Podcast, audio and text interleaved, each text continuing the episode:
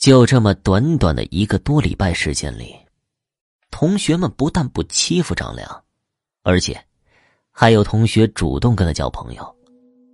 这天，贺云鹏找到了张良，奇怪的说道：“张良，短短时间，我感觉你变化好大呀。”张亮眼睛一瞟，笑道：“哼，我哪里变了？我感觉你不是你了。从那天墓地回来之后，你整个人性格都发生改变了。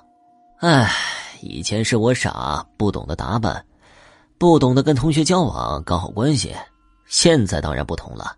从今天开始，我告诉你啊，我的人生要开挂了。”话音刚落。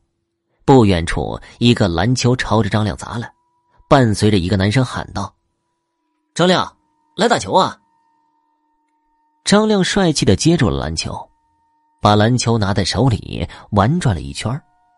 与此同时，不少女生躲在暗处，一直偷窥着张亮，小声说道：“他好帅啊！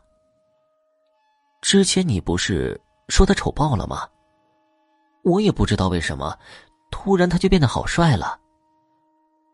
如今呢，班里甚至外班的女生，他们全都无药可救的喜欢上了张亮。张亮一时成为学校的风云人物。倒是贺云鹏看着张亮在篮球场上打球的身影，他一直在暗中观察，嘴里嘟囔道：“嗯。”确实变了，性格变了，那张脸好像也微微发生变化了。怎么感觉越来越像某人了？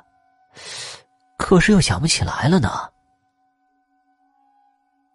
张亮在学校里越来越受同学们的欢迎，性格也变得很活泼，是老师的得力助手。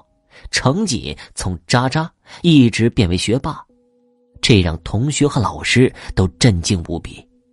也不知何时，大家甚至忘记了从前那个孤僻、老是受人欺负的张亮，只记得现在这个风光、活泼、帅气、学霸的张亮。